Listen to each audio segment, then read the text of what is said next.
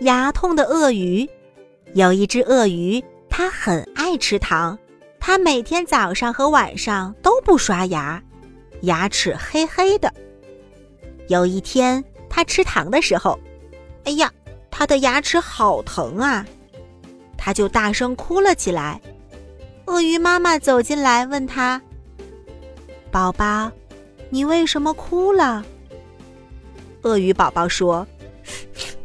我的牙齿好疼啊！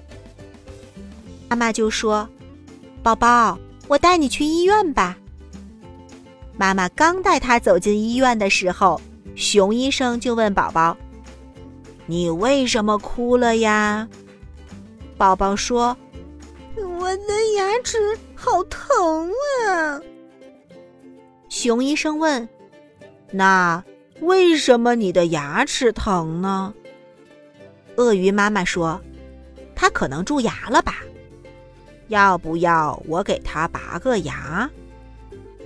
鳄鱼妈妈说：“那你给它拔牙吧。”来到医院里面的时候，熊医生就给它拔牙了。嗯，好疼啊！我再也不敢吃那么多糖了。